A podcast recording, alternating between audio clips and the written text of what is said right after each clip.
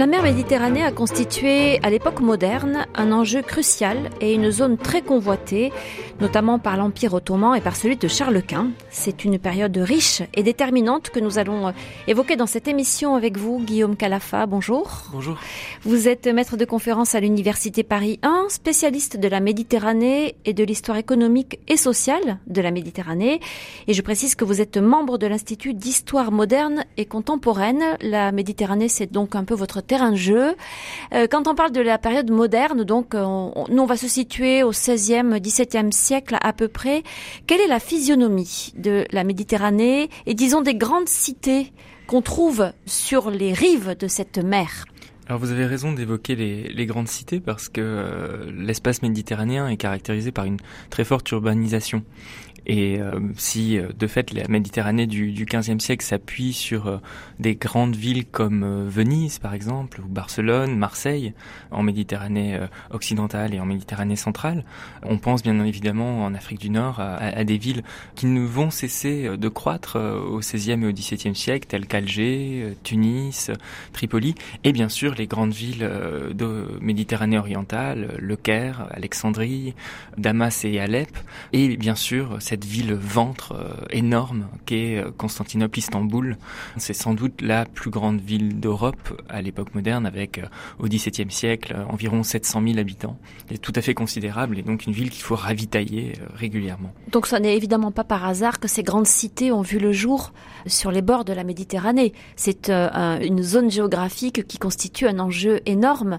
C'est un lieu de ressources d'abord. Oui, un lieu, un lieu connecté depuis l'Antiquité par ces grandes cités avec des euh, ensembles politiques effectivement plus ou moins morcelés, plus ou moins divisés euh, au bas Moyen Âge encore, et euh, un terrain de rivalité à la fois politique, euh, économique, euh, concentré sur les commerces, les échanges de moyenne distance, avec là des, des, connexions maritimes possibles, et parfois de très très longues distances. Pensons euh, par exemple aux épices qui arrivent depuis la mer Rouge, avec d'importants marchés, qui dit grande ville, dit aussi grand bassin de consommation, dit cours aussi, des espaces politiques et des espaces marchands très friands de ces produits qui transitent dans ce grand poumon économique qu'est la Méditerranée euh, des 15e, 16e et encore 17e siècle. Et qui est inévitable quand on veut se déplacer. Oui, bien, bien évidemment. Oui, c'est aussi, euh, c'est aussi un terrain euh, de rencontre, un terrain de, de connexions nombreuses dont il va falloir, oui, décrire aujourd'hui les, les tenants et les aboutissants.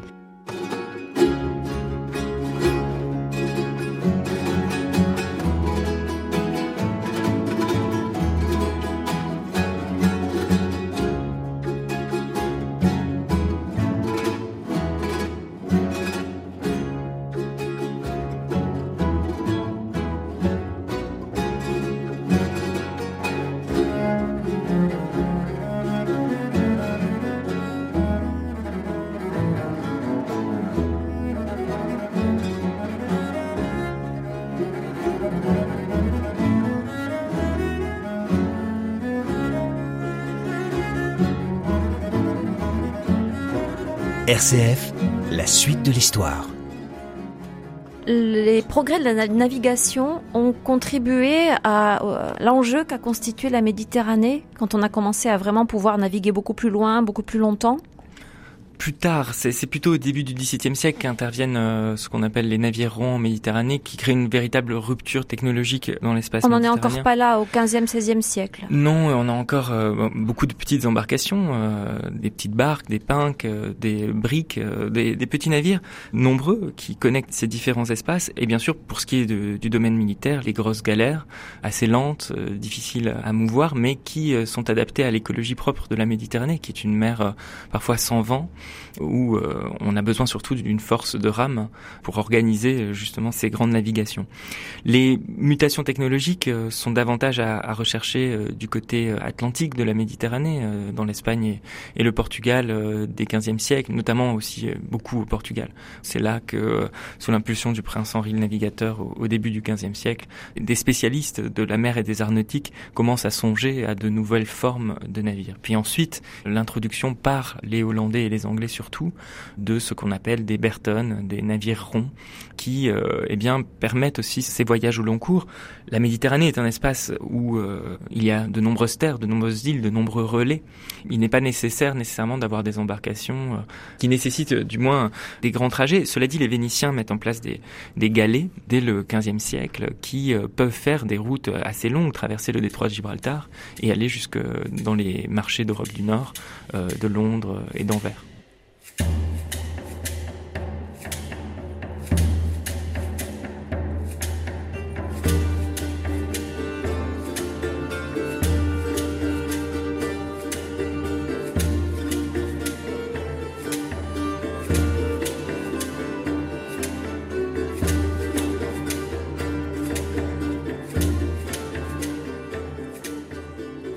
Au XVIe siècle, pour en revenir aux grandes cités qu'on évoquait tout à l'heure, euh, Guillaume Calafa, sur le plan politique, qu'est-ce qui se joue et quels sont les enjeux entre les différentes puissances? Il y a deux choses parce que il y a d'une part la force des villes qui euh, est très importante euh, au XVe siècle et qui euh, voit l'émergence relativement englobante de puissances politiques régionales puis impériales de plus en plus considérables. Et donc ce que caractérisait déjà très bien Fernand Braudel dans sa grande œuvre sur la Méditerranée et le monde méditerranéen à l'époque de Philippe II, c'était la substitution d'un pouvoir municipal par des pouvoirs monarchiques ou impériaux plus importants. Et bien sûr, on pense en Méditerranée euh, orientale à l'expansion formidable de l'Empire ottoman, qui euh, englobe aussi ces cités, la dernière d'entre elles étant Byzance euh, en 1453. Et dans l'espace de la Méditerranée occidentale, d'une part le royaume de France, qui en 1480 eh bien, prend la Provence et donc atteint aussi de nouvelles zones commerciales qui englobent Marseille, la principale ville portuaire française, enfin provençale puis française. Et en Espagne, ce phénomène euh, d'union des, couronnes de Castille et d'Aragon qui euh, affaiblit d'une certaine façon la puissance propre de Barcelone, qui était euh, une grande ville marchande du XVe siècle. On trouve ce phénomène également dans les États italiens du XVe siècle, avec des grandes villes maritimes qui désormais sont des pouvoirs régionaux, que l'on pense à Venise ou Gênes. D'autres anciennes républiques maritimes telles que Pise, par exemple, sont englobées, elles, dans le duché de Toscane, qui se forme au XVIe siècle c'est vraiment une mosaïque. Euh, d'une certaine façon, même si au XVIe siècle, la carte se clarifie d'une certaine façon avec, euh, d'une part, euh, l'expansion de l'Empire ottoman qui pénètre grandement en Méditerranée orientale, prend une grande partie de l'Afrique du Nord jusqu'à Alger, dans ses confins occidentaux, et de l'autre, avec les guerres d'Italie qui durent de 1494 à 1559, l'Espagne englobe peu à peu les territoires italiens, les îles évidemment, Sardaigne, Sicile, mais aussi euh, le royaume de Naples au sud de l'Italie. D'autres États sont plus ou moins satellites de l'Espagne, que l'on pense à la République de Gênes ou au duché de Toscane justement.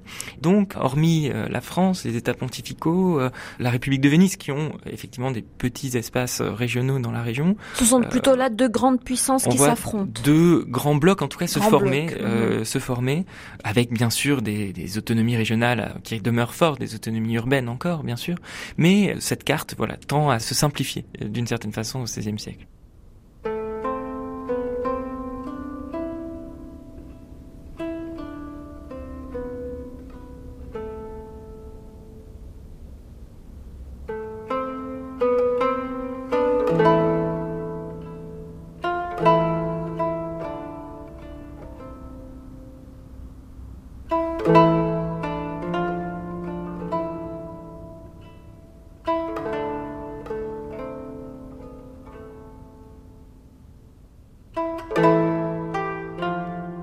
C'est caricatural de dire que d'un côté il y a l'Empire ottoman, de l'autre côté il y a Charles Quint? C'est ce que l'historiographie a souvent pointé, c'est-à-dire l'affrontement et la constitution de deux empires, deux empires tout à fait considérables. L'Empire ottoman ayant euh, pied sur euh, trois mers, mer Noire, mer Méditerranée, mer Rouge, euh, s'étendant d'ailleurs dans l'océan Indien, et bien sûr l'Empire de Charles Quint qui lui avait des, des, des ramifications jusqu'aux Amériques, Philippe II jusque également à l'océan Indien.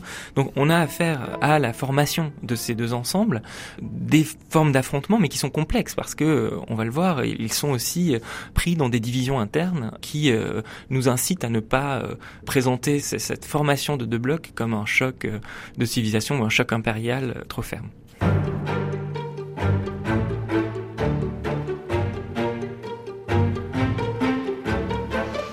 Guillaume Calafa, est-ce qu'on est en mesure de dire quelle concentration de population le pourtour méditerranéen représente à l'époque moderne, disons au XVIe siècle? Alors, on a affaire à des chiffres qui sont évidemment des pesées globales euh, relativement larges, à prendre avec précaution, mais euh, on estime que pour la fin du XVIe siècle, et c'est une euh, hypothèse avancée déjà par Fernand Braudel, la Méditerranée compte à peu près 60 millions d'hommes, avec une croissance démographique tout le long du XVIe siècle qui correspond également à une croissance économique d'ensemble pour ce que l'historiographie a coutume d'appeler le, le, beau XVIe siècle, même si on va voir c'est un siècle d'affrontements, de guerres, de violences. Et ce chiffre de 60, 70 millions d'hommes est relativement stable au XVIIe siècle, qui euh, en revanche connaît une forme de, de stagnation démographique, qui n'est pas nécessairement d'ailleurs une stagnation économique, on pourra y venir, mais euh, voilà, ce sont des chiffres qu'aujourd'hui euh, l'historiographie reconnaît. Il est significatif ce chiffre? C'est significatif effectivement d'une, à la fois d'un ensemble de populations denses pour l'époque moderne. La Méditerranée est une, un grand ensemble de populations, un grand bassin de population, et qui dit donc grand bassin de population, on l'a un peu vu, dit aussi euh, grand marché de consommation. Revenons-en à hum, cet affrontement qui va avoir lieu entre les deux grandes puissances qui euh, voient la Méditerranée comme une zone d'influence euh, importante et qui voudraient dominer. Qu'il domine en partie, hein, c'est-à-dire l'Empire ottoman prend pied en Méditerranée euh, au cours du XVe siècle de manière très frappante. Euh, pensons par exemple à, à, une flotte lancée par le grand sultan Mehmed II jusqu'à Otrante, au sud de l'Italie, dès 1480. Donc des expéditions qui, on le voit, signalent la puissance maritime ottomane. La prise du Caire euh, en 1517, de la Syrie en 1516, donne également aux Ottomans un pied dans la mer Rouge, donne accès également aux lieux saints de Médine et, et de la Mecque. Et donc la Méditerranée orientale, peu à peu, devient ce que l'historiographie a appelé de manière peut-être un peu abusive, mais un lac ottoman avec euh, des moments importants comme la prise de Rhodes en 1521 par 1521-1522 euh, par les armées de Soliman le Magnifique, puis Chypre euh, à la fin du XVIe siècle. Donc une domination ottomane très nette en Méditerranée orientale, jusqu'à Alger, Tripoli, puis Tunis, qui deviennent des provinces ottomanes. Donc il y a des poussées vers l'Occident? Tout à fait, des aires d'influence considérables, en même temps que bien sûr euh, l'Empire ottoman a un pied très fort dans ce qui s'appelle la Roumélie, c'est-à-dire l'actuelle euh, Roumanie, Bulgarie, jusqu'à la Hongrie euh, actuelle, qui font de l'Empire ottoman vraiment la puissance dominante du XVIe siècle en Méditerranée. Car de l'autre côté, effectivement, l'Espagne pousse avec les guerres d'Italie, donc dans l'autre sens, dans le premier XVIe siècle, dans la dynamique de ce que les Espagnols, l'historiographie espagnole aussi a longtemps appelé la Reconquista, la prise progressive de territoire sur les, les anciens États musulmans d'Espagne du Sud, eh bien l'Espagne de Charles Quint notamment, pousse en Afrique du Nord avec ce qu'ils appellent des, des présides, c'est-à-dire des petites enclaves dont on connaît aujourd'hui les noms tragiques. Hein. Melilla, Ceuta, ce sont des, écueils espagnols sur lesquels les migrants viennent buter aujourd'hui, euh, mais aussi Oran, qui est une ville espagnole prise en 1509, et des batailles célèbres comme par exemple la bataille d'Alger en 1541 où Charles Quint envoie une flotte importante, d'ailleurs lui-même partie prenante de cette expédition, où l'on trouve d'ailleurs un conquistador comme Cortés, qui finit sa vie euh, comme euh, un militaire au service de cette lutte contre la province ottomane d'Alger. C'est un désastre absolu en 1581, une énorme tempête, euh, l'expédition est un désastre, mais on voit bien que dans les interstices laissés par les moments de paix au sein des guerres d'Italie entre la France et l'Espagne dans cette première moitié du XVIe siècle, dès qu'il y a la possibilité, les Espagnols tentent de lancer des expéditions en Afrique du Nord pour sécuriser cette mer occidentale qui est en vérité très très risquée.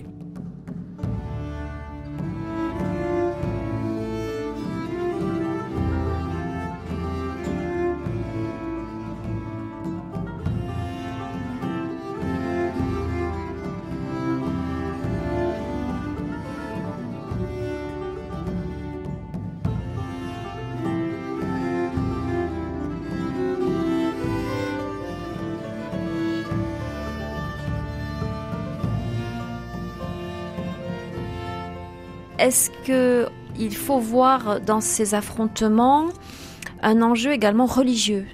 D'un côté l'islam, de l'autre côté la chrétienté.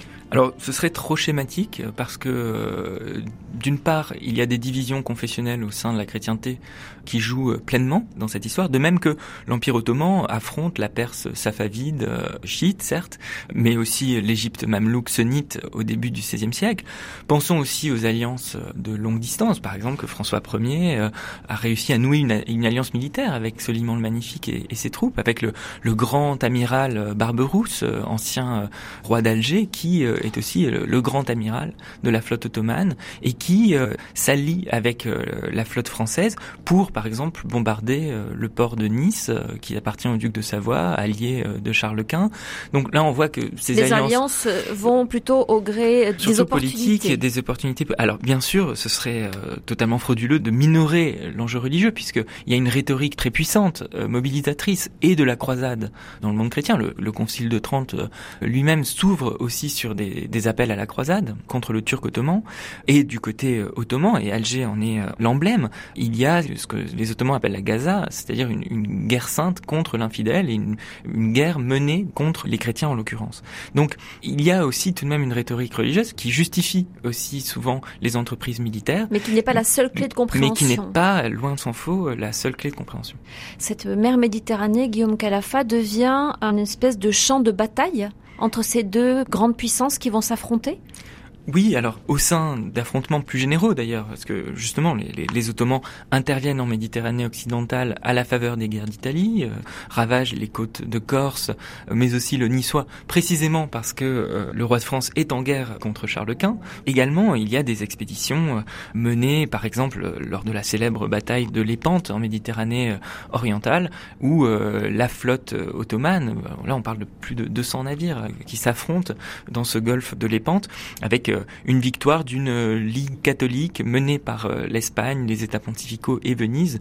Une alliance d'ailleurs relativement difficile à, nouer parce que les Vénitiens avaient très tôt des relations commerciales en Méditerranée orientale avec les Ottomans, donc ce n'était pas évident. Mais vous avez cette grande guerre d'escadre qui scande véritablement l'histoire de la Méditerranée, de la grande poussée ottomane du milieu du XVe siècle jusqu'à la fin des années 1570 et à la prise de Chypre par les Ottomans en 1574. Souvent, l'historiographie a présenté d'ailleurs les pentes comme un coup d'arrêt à l'expansion ottomane. À juste titre. Euh, Brodel déjà montrait qu'il euh, il fallait euh, élargir la chronologie et voir que peu après les pentes, les Ottomans prennent Chypre, enfin l'obtiennent par un traité de paix avec Venise, mais aussi Tunis en 1574, rapidement reprise par les Espagnols en 1573 et qui fait l'objet d'une grande expédition militaire après les pentes, qui témoigne là de la, la capacité des Ottomans à reconstruire une flotte de manière très rapide pour aller conquérir euh, cet espace qui va devenir une province ottomane.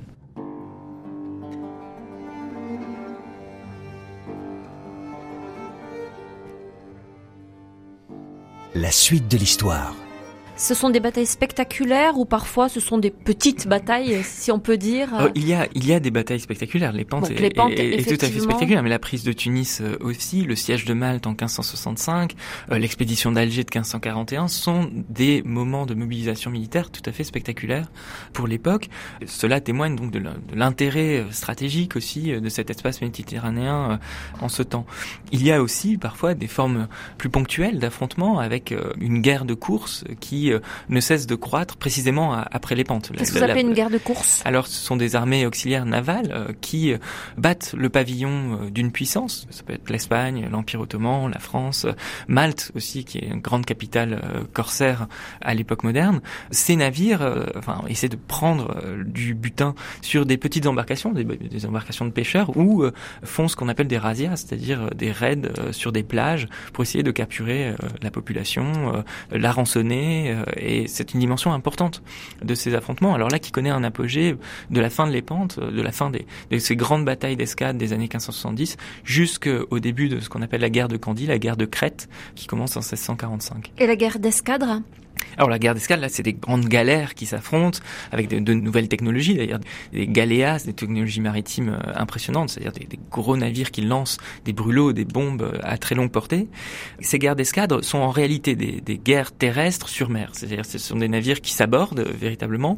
Les armées d'infanterie s'affrontent au corps à corps, mhm. sur ces espaces. Il ne faut pas imaginer voilà des guerres avec des, canons de, de bordée tels qu'on peut les voir par exemple en mer du Nord au XVIIe siècle. Mais comment on sécurise une zone en mer alors cela passe par euh, des euh, flottes qui sillonnent euh, ces espaces maritimes régulières. Il y a des convois de surveillance. Il y a aussi tout un chapelet d'îles munies de tours, de fanaux qui permettent d'avertir en cas de danger, en cas d'arrivée par exemple de quelques navires corsaires, en cas de mouvement d'escadre. Il y a bien sûr tout un certain nombre de réseaux d'espionnage qui essaient de mentionner l'arrivée imminente d'escadres, justement d'escadres maritimes. donc on voit aussi un réseau d'information se créer dans l'espace méditerranéen pour euh, essayer de communiquer euh, à large distance sur euh, l'activité de ces flottes. Par exemple on connaît les sémaphores, mais bon, il y a d'autres techniques. Il y, a ces tours où on signale par de la fumée l'arrivée, l'arrivée des différentes, des différents navires. Il y a également des gardes-côtes dans certains États. Le duché de Savoie, le grand-duché de Toscane mettent en place cela. Les Cyclades sont aussi des îles où il y a des personnels spécialement dédiés à la surveillance des côtes. et bien sûr, il y, a, il y a des réseaux de petites embarcations qui transmettent des dépêches pour informer euh, les armées navales d'une intervention euh, imminente.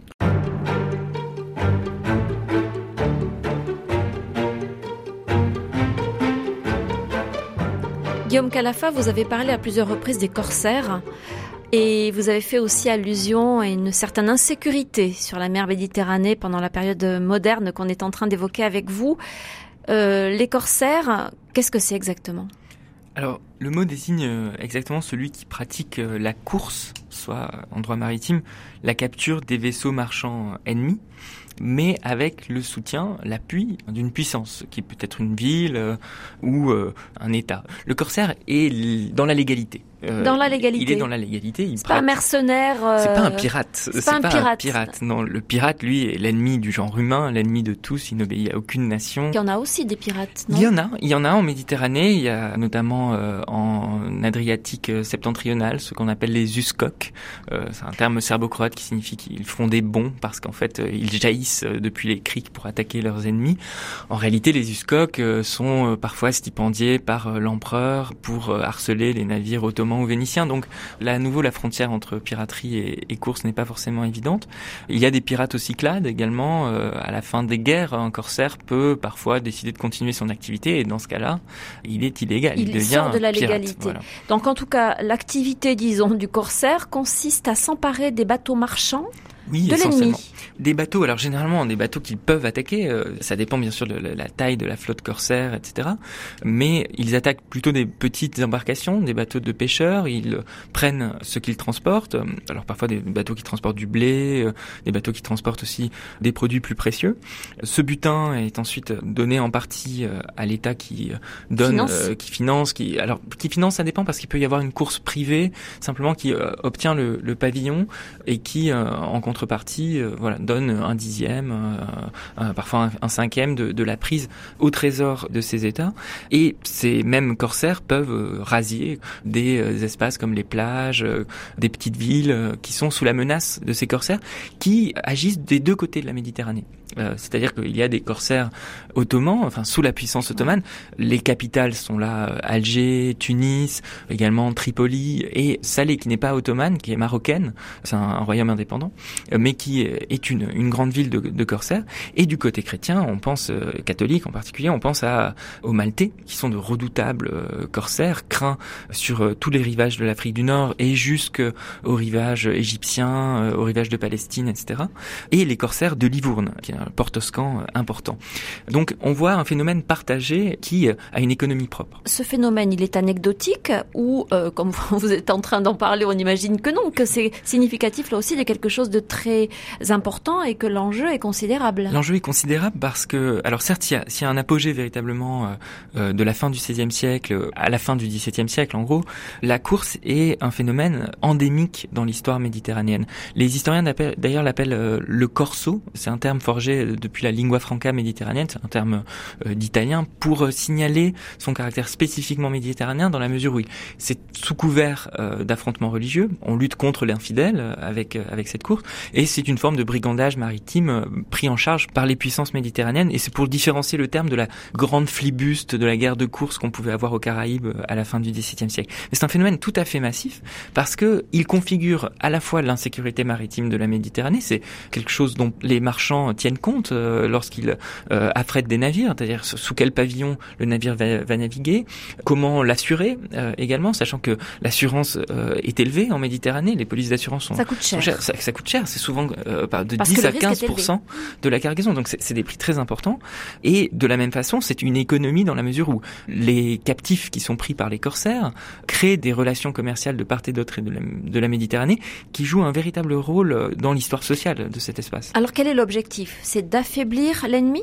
Alors affaiblir l'ennemi en prenant ses navires et ses marins, euh, en capturant ses biens, en organisant une économie de la rançon qui enrichit tout de même les armateurs euh, corsaires.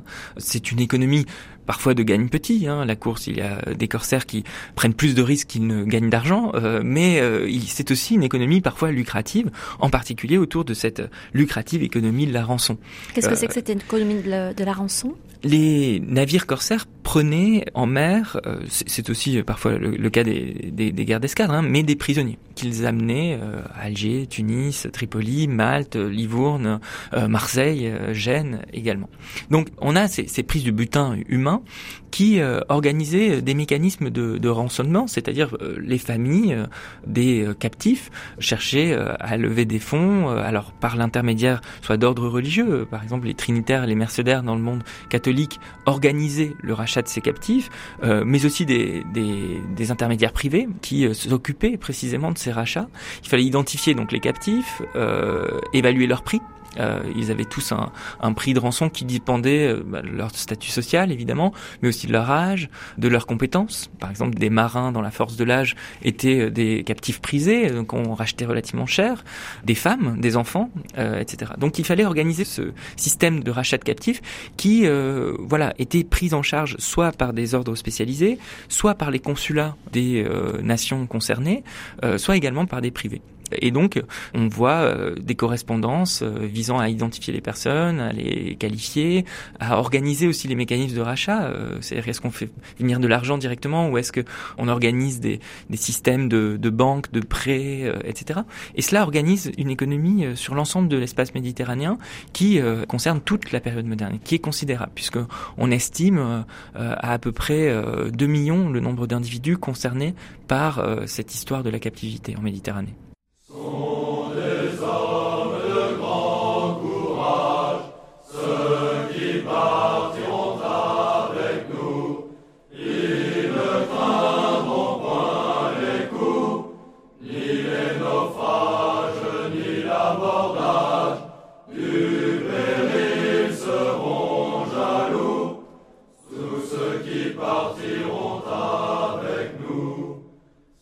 Que deviennent les personnes dont on ne paie pas la rançon Ils sont réduits à l'esclavage Alors, une partie était réduite en, esclavage, s'occuper justement de la chourme des galères, c'est-à-dire qu'ils ramaient euh, dans, les, galères. Il y a des représentations d'ailleurs tout à fait frappantes euh, dans le port de Marseille euh, de ces galériens turcs, turcs signifiant musulmans de manière générique à l'époque moderne. Et ces galériens étaient des esclaves qui, l'hiver, étaient généralement employés aux travaux publics, à du gros œuvre, à des manœuvres, etc. C'était donc des marins qui avaient été enlevés en quelque sorte ou des des, des, marins, des villageois, des passagers parfois de, de ces bateaux. Donc euh, parfois des, des, pèlerins pouvaient être euh, euh réduits en, esclavage. C'est pour ça que vous disiez femmes et enfants également. Femmes et enfants également et bien sûr sur les les razzias côtières, euh, cela jouait un rôle considérable. Ça explique aussi pourquoi il est rare, hormis de grandes villes, d'avoir des petites cités côtières en Méditerranée à l'époque moderne. Généralement, elles sont un peu à l'intérieur des terres parce que il y avait un réel risque à habiter euh, le long des côtes. Pensons qu'aujourd'hui encore les Italiens, euh, pour euh, marquer la stupeur ou, la crainte, disent "Mama et turchi", maman, attention les Turcs, mais ça veut dire les, corsaires musulmans qui arrivent au bord des au bord des côtes. Donc, ça a vraiment profondément marqué les, les esprits. Ça a hein. profondément marqué les esprits. La littérature aussi de, de l'époque moderne qui est pleine de ces récits de captifs. pensons à Scapin chez Molière, mais pensons aussi à, à Cervantes. le Quirote un, récit de captif tout à fait fascinant. Et, et Cervantes lui-même a été a été captif. à Alger pendant cinq ans. Il faisait le trajet de Naples à, Barcelone. il a été capturé par un des redoutables marins d'Alger, Mami Arnaud, d'origine albanaise, converti. on peut y venir aussi parce que c'est un phénomène important, ce phénomène des conversions, qui est, est captif, réduit en esclavage à Alger, enfin plutôt en captivité, et qui tente de s'échapper plusieurs fois euh, sans qu'il lui en coûte, ce qui est relativement rare, parce que quand même, un captif qui cherche à s'échapper, généralement on le punissait.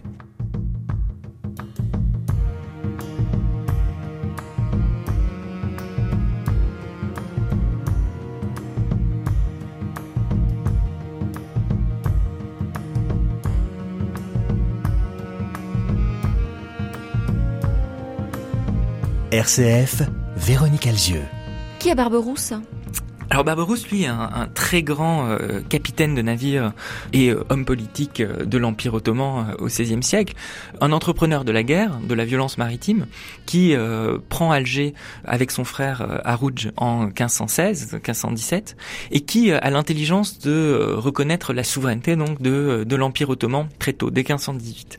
Et donc à partir de ce moment-là, Alger devient une, une province de l'Empire ottoman, reconnaît la, souveraineté de l'Empire ottoman. Va euh, être un, grand homme d'État qui va euh, faire d'Alger euh, une, une puissance de premier ordre en Méditerranée occidentale, qui va affronter les armées de Charles Quint aussi à plusieurs reprises. Alors parfois allié à la France, justement, Barberousse hiverne avec son, son armée navale à Toulon, un hivernage qui a laissé beaucoup de traces aussi dans la, dans la littérature historique également.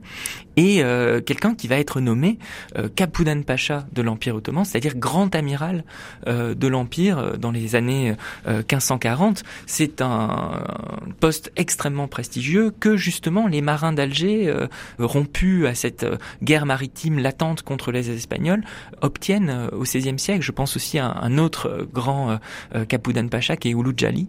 Les, sources européennes l'appellent Okiali, ça veut dire les, lunettes.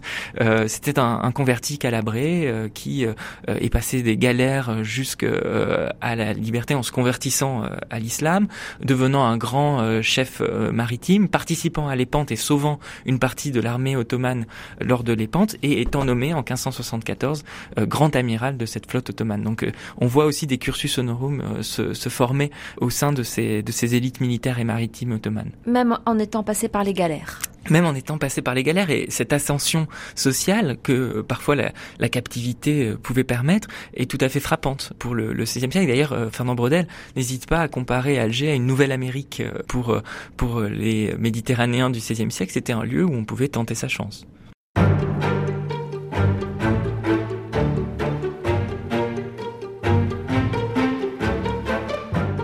Guillaume Calafa, ce à quoi vous avez fait rapidement allusion précédemment, à savoir les conversions qui euh, interviennent selon qu'on est chrétien, prisonnier des musulmans ou inversement, c'est un phénomène euh, suffisamment important pour qu'on s'y arrête ou ça reste quand même assez rare?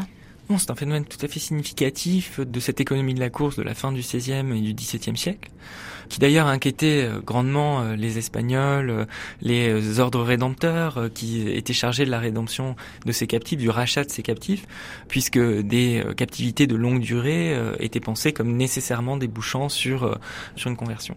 Donc il y a effectivement ce phénomène que l'historiographie a péjorativement qualifié de renégat, c'est derrière le terme d'époque, hein, de ces de ces convertis chrétiens à l'islam, qui jouaient un rôle important parfois dans les destinées mêmes de de ces provinces euh, ottomanes d'Alger et de Tunis, je pense à celle-ci en particulier, parce que prenons l'exemple de Tunis, un converti euh, corse euh, devient le leader politique de cette province ottomane au XVIIe siècle, fondant une dynastie, les Mouradites. Son nom était Mourad Corso, le Mourad le Corse, mais on a beaucoup d'exemples.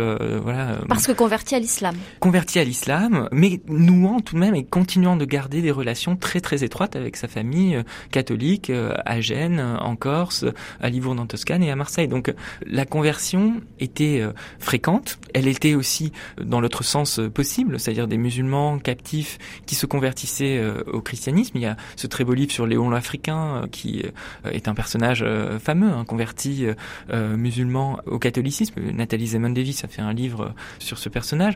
Des musulmans de haut rang se convertissaient qui donnait lieu à des conversions spectaculaires, célébrées dans l'espace public. Donc ça, c'est un phénomène véritablement commun et bien sûr la perspective de l'ascension sociale était sans doute plus élevée dans les provinces ottomanes d'Afrique du Nord qui étaient des provinces assez neuves aussi où l'arrivée fréquente de, de migrants de diverses origines configurait un espace complexe politiquement avec notamment les, les diasporas juives, l'arrivée euh, des morisques euh, au XVIIe siècle, donc des espaces ouverts, socialement euh, ouverts. Diaspora, ça c'est un mot important aussi parce que les diasporas sont très nombreuses et très diverses tout autour du bassin méditerranéen. Oui, alors euh, la Méditerranée est le lieu de ce qu'on appelle les trois grandes diasporas historiques, c'est-à-dire la diaspora juive et l'époque moderne voit effectivement cette grande diaspora séfarade depuis la péninsule ibérique jusqu'à l'Empire ottoman, quelques euh, villes des États italiens, mais prenons des villes comme Salonique, euh, Istanbul, mais aussi Alger et Tunis, sont des villes de migration juive très très importantes. On parle de centaines de milliers euh, de migrants. De même, on pense à, cette diaspora grecque très importante euh, pendant toute l'époque moderne. Alors, grec est un terme très compliqué euh, à l'époque moderne parce que ça peut vouloir dire tout simplement l'Hélène, mais grec renvoie à l'orthodoxe, renvoie à un sujet de Venise, parfois un sujet de l'Empire ottoman. Grec peut vouloir aussi dire parfois le melkite, donc le chrétien de rite oriental. On est un peu perdu quand on rencontre un grec, on ne sait pas vraiment d'où il, vient. Ni d'où il vient. Mais ça, ça, signale aussi la, la puissance de de cette euh, diaspora, où, puisque les Grecs étaient d'excellents marins, prisés notamment par les euh, monarchies d'Europe occidentale euh, pour nourrir leur, leur flotte. Et la diaspora arménienne aussi, qui joue un rôle important, surtout au XVIIe siècle, mais avec différents canaux. Il ne faut pas imaginer que ce sont des diasporas unifiées. Elles étaient généralement divisées en différentes langues, parfois différents rites religieux, etc. Mais les Arméniens jouent un rôle aussi très important pour connecter le monde asiatique et l'Eurasie, le monde méditerranéen plus généralement.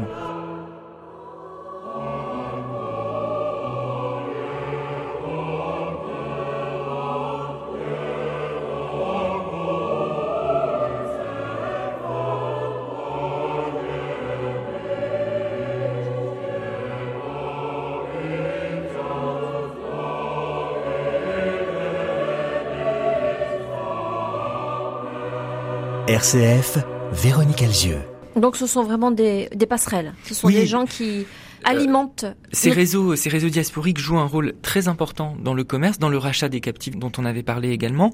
Par exemple, les, les intermédiaires juifs vont pouvoir euh, œuvrer précisément pour ce rachat des captifs. Ils vont jouer un rôle très important en étant en Afrique du Nord et aussi dans certaines villes italiennes. Et bien sûr pour les pour les produits, les Arméniens par exemple se spécialisent dans le commerce des pierres précieuses, de la loi, de la soie, pardon, du, du coton, et on les voit euh, effectivement œuvrer partout euh, en Méditerranée au XVIIe siècle. Ça veut dire aussi qu'on bouge beaucoup. On, se déplace énormément. C'est une composante essentielle de l'histoire méditerranéenne. C'est un lieu, un monde de déplacement, un monde de grande mobilité qui fait de la, Méditerranée d'ailleurs un laboratoire assez assez précoce des formes de mobilité avec des patentes sanitaires. C'est aussi, on l'a pas dit, mais la Méditerranée est un espace où la peste est endémique et donc il faut surveiller aussi la menace sanitaire à travers des patentes, des quarantaines, des, lieux de confinement qui euh, voient le jour essentiellement en Italie, qui peu à peu sont imités. Ce sont des espaces où également les consuls délivrent des passeports, où on assure les marchandises. Donc il faut des marques, il faut des lettres qui assurent des polices de chargement, ce qu'on appelle des connaissements, qui signalent d'où viennent les marchandises, à qui appartiennent-elles, euh, etc. Parce à quelles sont euh, destinées? Et également, c'est lié à l'économie de la course, c'est-à-dire euh, les corsaires doivent prendre les marchandises ennemies, mais pas les marchandises amies, les personnes ennemies et pas les personnes amies. Et donc il faut identifier les personnes. Les gens voyagent avec des passeports. Et la, la Méditerranée est, le lieu de cette invention-là, si vous voulez. Espèce de laboratoire. Véritablement. En tout cas, un observatoire historique tout à fait fascinant parce qu'il a laissé beaucoup de sources. C'est vraiment un des espaces les plus sourcés de l'histoire humaine. Et donc, toute cette documentation, cette administration de la mobilité euh, a donné lieu à des programmes de recherche assez volumineux, assez massifs et importants parce que euh, ce que l'on constate, c'est précisément que la mobilité est une composante essentielle de la vie en Méditerranée. Mobilité euh, volontaire, les marchands, les pèlerins, les étudiants, les voyageurs d'agrément parfois, mais mobilité forcée également que l'on pense euh, à ces diasporas, euh, parfois qui partent de manière tragique, euh, etc., qui fuient. qui fuient, mais aussi l'esclavage et la captivité. On parle de millions de personnes tout de même. Donc on voit bien que cet espace est pour cela un observateur historique tout à fait fascinant.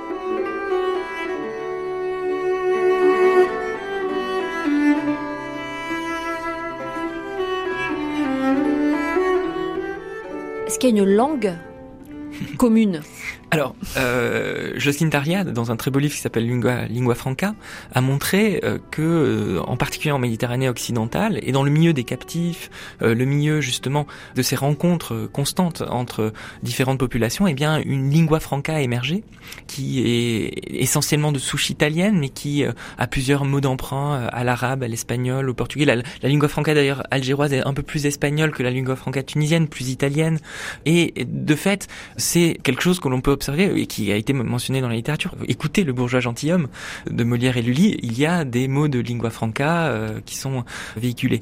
De manière plus générale, le turc ottoman dans l'espace euh, de la Méditerranée orientale et l'italien plus généralement euh, en Méditerranée sont des langues véhiculaires importantes de cet espace méditerranéen. On a beaucoup parlé des connexions commerciales, mmh. des enjeux politiques et sur le plan culturel. Alors il y a aussi euh, beaucoup d'emprunts, euh, alors qui sont liés parfois aux affrontements, c'est-à-dire la guerre met en contact euh, également, et donc il y a un certain nombre de d'artefacts culturels qui passent d'un espace à un autre. Prenons un exemple fameux, mais par exemple le portrait du sultan Mehmed II par Gentile Bellini en 1480, un portrait célèbre d'un Vénitien qui, pour célébrer la paix, eh bien peint le sultan. C'est un des rares portraits d'ailleurs qu'on ait d'un sultan pris véritablement en présence, et plus généralement des produits euh, circulent. Euh, pensons euh, depuis l'espace ottoman à ces porcelaines, à un certain nombre de la tulipe par exemple. La tulipe. La tulipe, oui, qui est une, une fleur turque qui est peu à peu acclimatée par les Hollandais. D'ailleurs, il y a un espionnage sur la tulipe très important au XVIe siècle. On cherche à se procurer des, des tulipes, mais ce type d'échange, vous voyez, était relativement fréquent. Des échanges de produits, des échanges linguistiques, des échanges littéraires. Il y a une forme de simultanéité dans l'espace méditerranéen aussi qui fait que il faut travailler sur le même en réalité plus que sur l'autre euh, pour comprendre aussi ces phénomènes de, de connexion culturelle. Donc ça c'est intéressant parce que tout ça sur fond quand même de grandes rivalités, d'insécurité, de combats, de batailles, de maladies. Oui, oui. il faut pas être irénique non plus. De fait, vous avez raison de, de souligner cela. Mais la Méditerranée, c'est tout cela à la fois. C'est-à-dire un, un, espace qui euh, voit des affrontements militaires violents, euh, qui est un espace risqué, dangereux, sanitairement compliqué, un espace aussi euh, en proie au tremblement de terre, euh, enfin un espace à des coups de vent parfois extrêmement violents, des tempêtes, ça, mais aussi un, un espace où euh, eh bien des ponts, des passages culturels se font, qui ne sont pas nécessairement le fait de personnages héroïques, passeurs entre deux mondes, etc., mais bien des phénomènes plus continus, diffus, qui font que l'expérience du même, de la simultanéité des faits sociaux, des faits culturels, est en réalité quelque chose que l'historiographie observe aujourd'hui de manière très nette. Peut-être pour conclure, vous pensez que la configuration de cette mer fermée au milieu de la Terre, hein, c'est l'étymologie du, du, nom, Méditerranée, a quelque chose à voir avec ça? C'est pas un océan, quoi. Oui, sans être déterministe, je pense que c'est ça explique la grande connectivité, comme le disent deux historiens anglais euh, qui ont travaillé sur euh, ce qu'ils appellent une mer corruptrice, euh, la grande connectivité de ce de ce lieu, c'est-à-dire le fait on voit depuis Alger les côtes espagnoles, donc on imagine bien là que il y a il y a des proximités on voit étroites, etc. voilà l'autre ou le même ou le même, parce que c'est précisément ça. ces lieux sont mis en connexion en permanence, et donc ce qui nous faudrait pas, c'est effectivement figer une frontière trop trop rigide entre ces espaces. À nouveau, sans irénisme, sans dire que c'est la paix et que tout le monde s'entend très bien. Pas du tout. Il y a de la guerre, il y a de la violence, euh, etc. Mais dans le même temps, les espaces de, de connexion, de rencontres marchandes, euh, politiques et culturelles sont constants. C'est quelque chose qu'on observe dans d'autres Méditerranées dans le monde. La Méditerranée Caraïbe ou la mer de Chine méridionale, par exemple. Ces, ces espèces de visions et de connexions expliquent effectivement des, des formes de, des formes d'accord.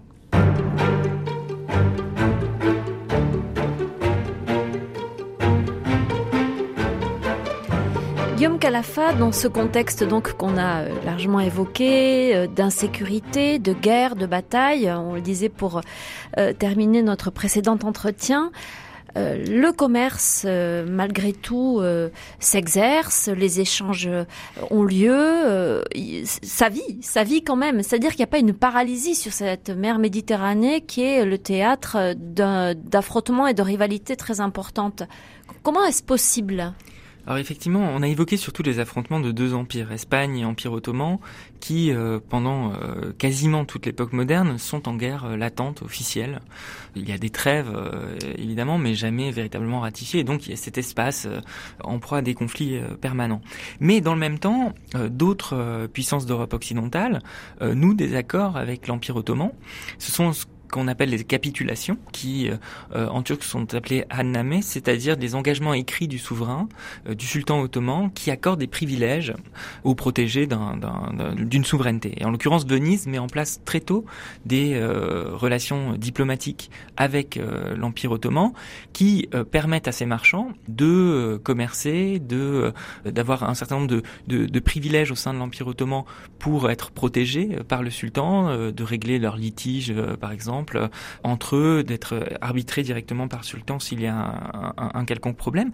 Et cela explique la présence de petites nations marchandes. Les Français vont emboîter le pas aux, Vénitiens relativement tôt. Euh, dans la... Alors il y a des, accords déjà noués dans les années 1530, mais les premières capitulations sont un peu plus tardives, c'est 1569.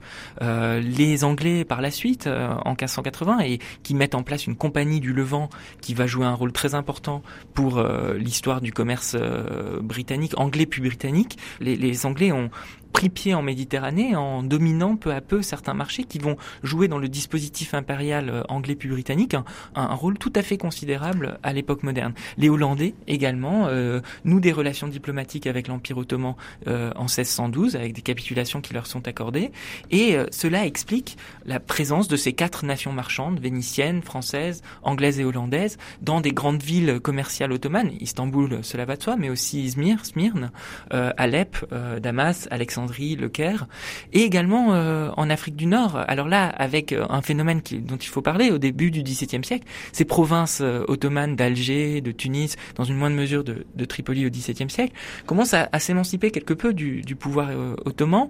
Leurs corsaires forment une corporation extrêmement puissante, on l'a dit, et donc les puissances d'Europe occidentale vont nouer des relations commerciales très directes avec avec ces provinces ottomanes en formant des traités de paix et de commerce qui permettent à leurs marchands eh bien, de résider euh, sur place à Alger, à Tunis, euh, à Tripoli. Ce sont des petites communautés marchandes, hein, il ne faut pas euh, hypertrophier leur nombre, mais qui jouent un rôle important comme précisément intermédiaire négociant entre Marseille, Alger et Tunis, par exemple, pour les Français, avec une chambre de commerce de Marseille qui aussi prend une place de plus en plus prépondérante au XVIIe siècle. les Anglais ont des, des petits comptoirs également, nous des relations diplomatiques directes avec Alger, Tunis et Tripoli, et c'est la même chose pour les Hollandais.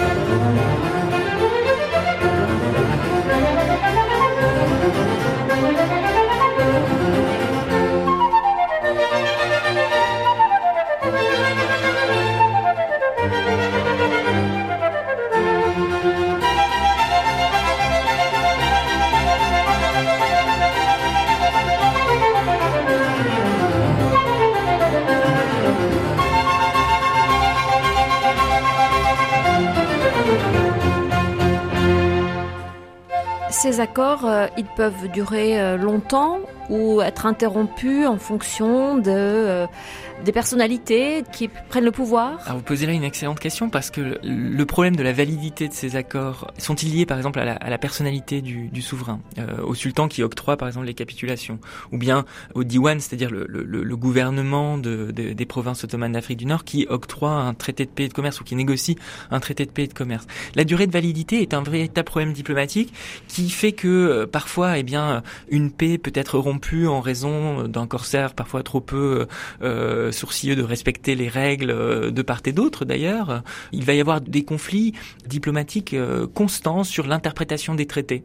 L'historiographie coloniale française, anglaise a longtemps euh, expliqué que les barbaresques, c'est précisément ces corsaires d'Afrique du Nord, ne respectaient pas les traités.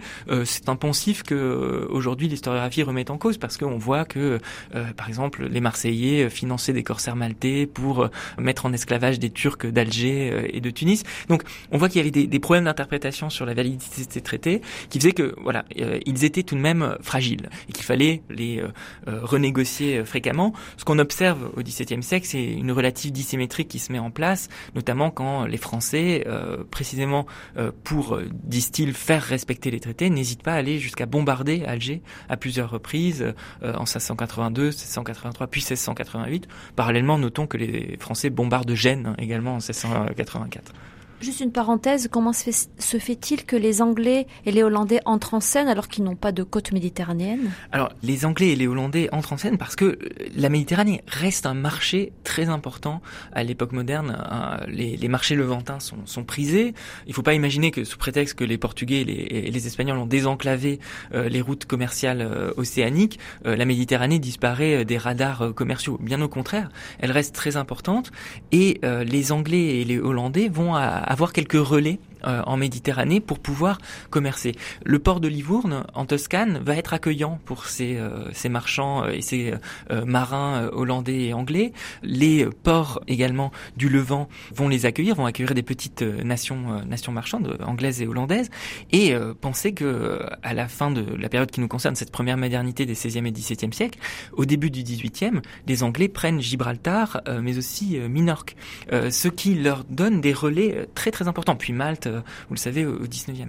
Donc les Anglais et les Hollandais, et ça va être une part importante de leur commerce, essaient euh, d'obtenir le maximum d'affrètement euh, par les marchands. C'est-à-dire leurs marines sont puissantes et leur puissance est indexée aussi sur leur présence en Méditerranée.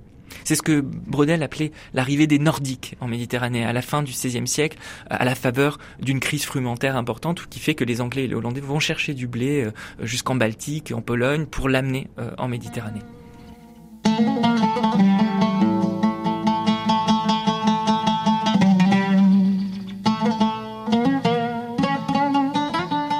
Ça veut donc dire qu'on ne néglige pas la Méditerranée alors même qu'un nouveau monde s'ouvre avec l'Amérique et euh, donc l'océan Atlantique euh, qui a été traversé en, par Christophe Colomb en 1492. C'est vrai que euh, parfois les, les, manuels expliquent qu'à partir de 1492, il y a un, basculement du centre de gravité économique vers l'Atlantique, que la Méditerranée décline, etc.